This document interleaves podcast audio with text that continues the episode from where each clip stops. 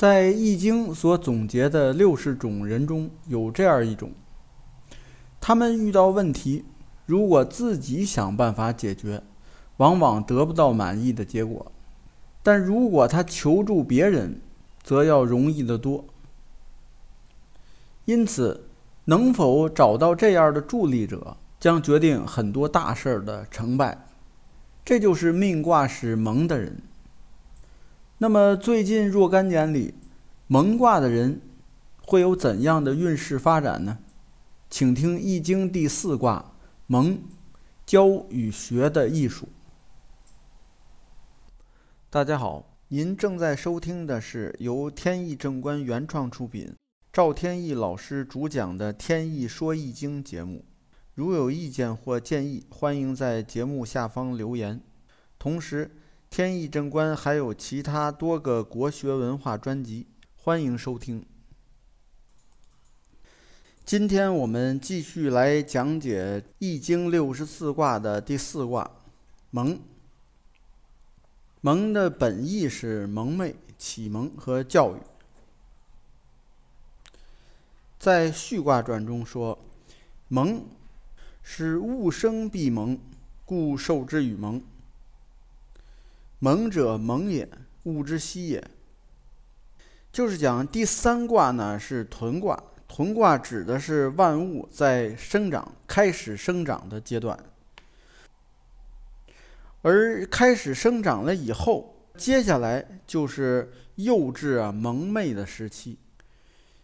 因为刚开始有了雏形，那么思想呢就开始建立。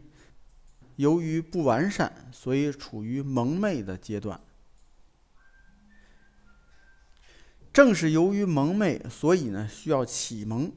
第四卦这个“蒙”就有启蒙和教育这么个意思。因此，我们也可以理解为，命卦是蒙卦的人，他的一生呢，始终在处于自己有很多蒙昧，需要别人启发。同时呢，还会换一种角度，别人有蒙昧，需要来向自己求教，自己呢去启发别人，这么样的两种角色互相转换的一个过程，在一生当中始终是这样，两种角色在转换。在蒙卦的卦辞当中说：“蒙亨，非我求同盟，同盟求我。”意思就是说呢，不是我去求别人去教导他，而是呢他有问题来向我求教，在这种情况下呢，一定是顺利的、吉祥的、没有问题的。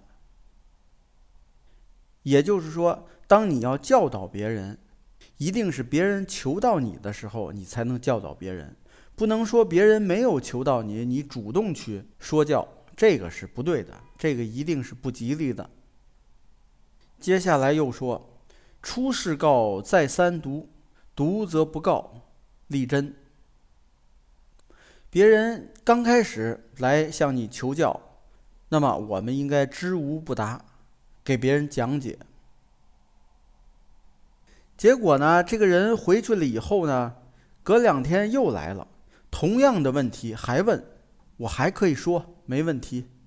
结果呢，他回去了以后又来。第三次再来，再来我就不能告诉了。为什么？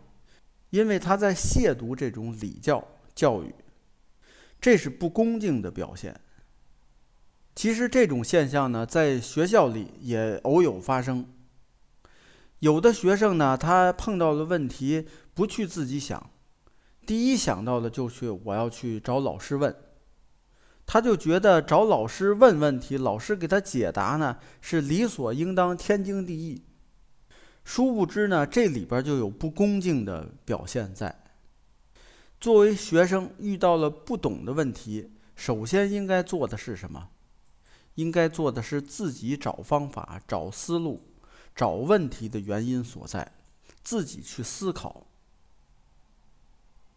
实在想不明白了。有个关键问题，百思不得其解，这个时候找老师去问，这个才是对老师的尊敬。这就是卦辞里说的：“再三读，读则不告，立真。立真就是做的对。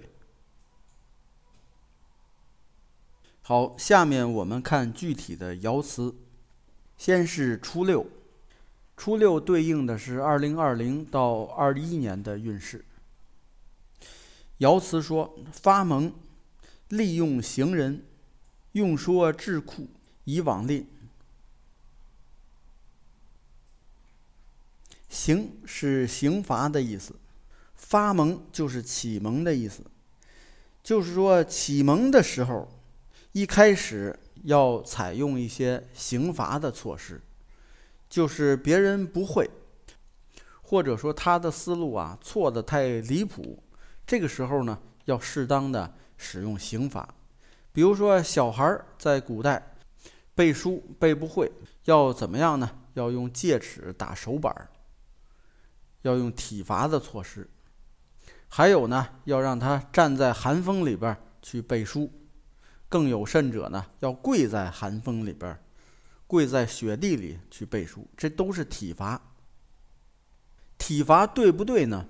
损害人身体的是不对的，一些表面上的体罚，让他既尝到了痛苦，身体呢又不至于受到伤害，这样的体罚呢是没有问题的。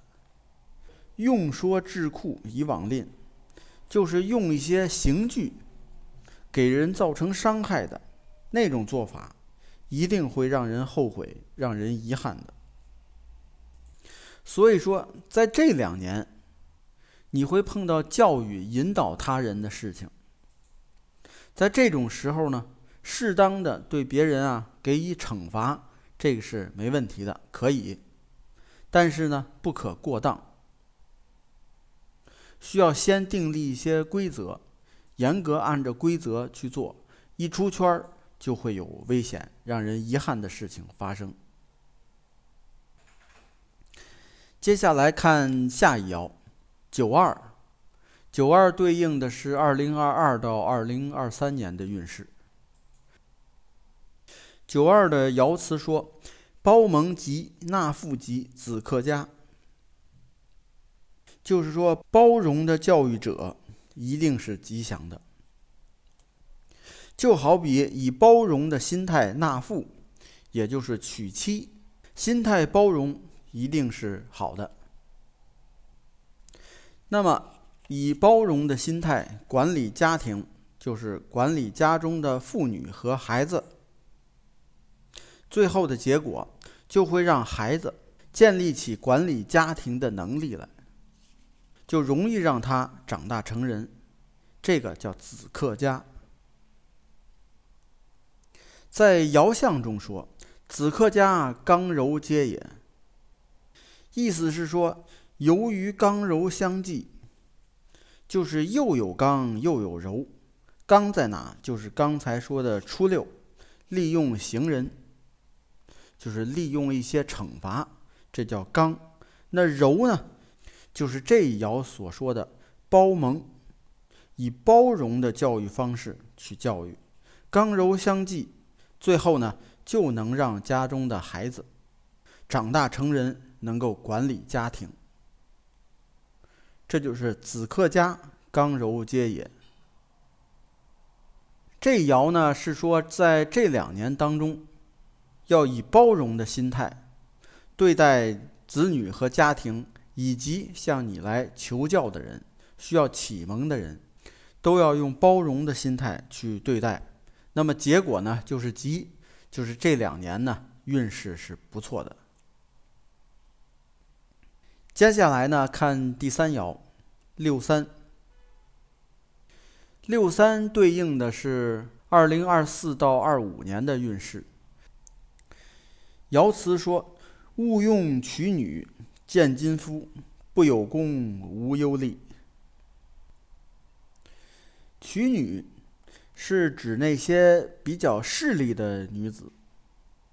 勿用娶女。就是不要娶这样的女子为妻。为什么呢？因为他们见金夫不有功。他们看到了有才有势的人，就会忘记自己，失去主张，有失体统。如果你娶了这样的女子，就会无忧虑，就是不会有好结果，不顺利。在爻象中说：“勿用娶女，行不顺也。”就是这些人会怎么样呢？他行为不检点，叫行不顺也。这爻呢是告诉大家呀，说你在这两年时间里啊。一定要慎重选择跟你合作的人，因为有的人啊，他就像那个娶女一样，见利忘义，一定要区分出来。如果你非得跟他合作，最后呢，一定不会有好结果。找什么样的人来合作呢？是那些信念坚定、不见异思迁的人。这种人呢，他不会见钱眼开。接下来呢是第四爻。第四爻对应的是二零二六到二七年的运势。爻辞说：“困蒙吝，吝就是有困难。困蒙是指遇到困顿的阶段。这个时候呢，不知如何是好，也缺乏了方向。”这一爻呢是告诉你，在这两年当中啊，你会遇到困顿，就是迷茫的一个阶段。你会不知所措，也没有前进的方向了。那么是什么原因造成的呢？爻象当中说了：“困蒙之吝，独远时也。”说造成这种结局啊。是因为你脱离现实，远离实际，有点好高骛远，所以才造成了你现在是孤立无援、困顿不知所措。也就是告诉你呢，做事情应该避免好高骛远。接下来看第五爻，第五爻对应二零二八到二九年的运势。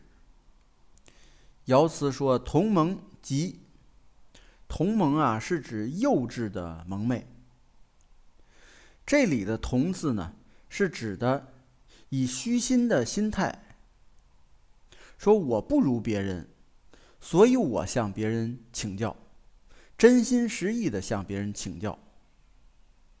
那你说结果好坏呢？那一定是好的呀，因为你很虚心嘛，别人当然乐于告诉你。所以爻象当中说：“同盟之吉，顺以训也。训就是谦逊的态度。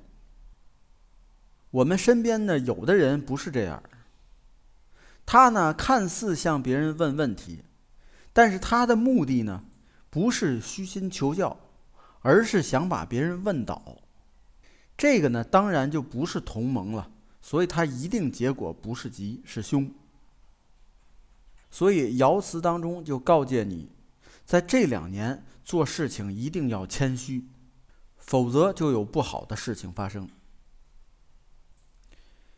下面是第六爻上九，上九对应二零三零到三一年的运势。爻辞说：“上九积蒙，不利为寇，利欲寇。寇呢，就是匪徒、匪患。”落草为寇这种意思，在这儿呢，实际上指的就是误入歧途；而鸡蒙就是指用严厉的惩罚的方法来启发教育，这叫激蒙。意思就是说，我们应当使用严厉的教育方法来教育他人，否则就会使别人误入歧途。爻象中说：“利用玉扣，上下顺也。”就是利用这种方法来教导别人，这种方法一定是得当的，立上又立下，上下都顺。那么好，关于《易经》第四卦“蒙”的解释就讲到这里，感谢大家收听，朋友们再见。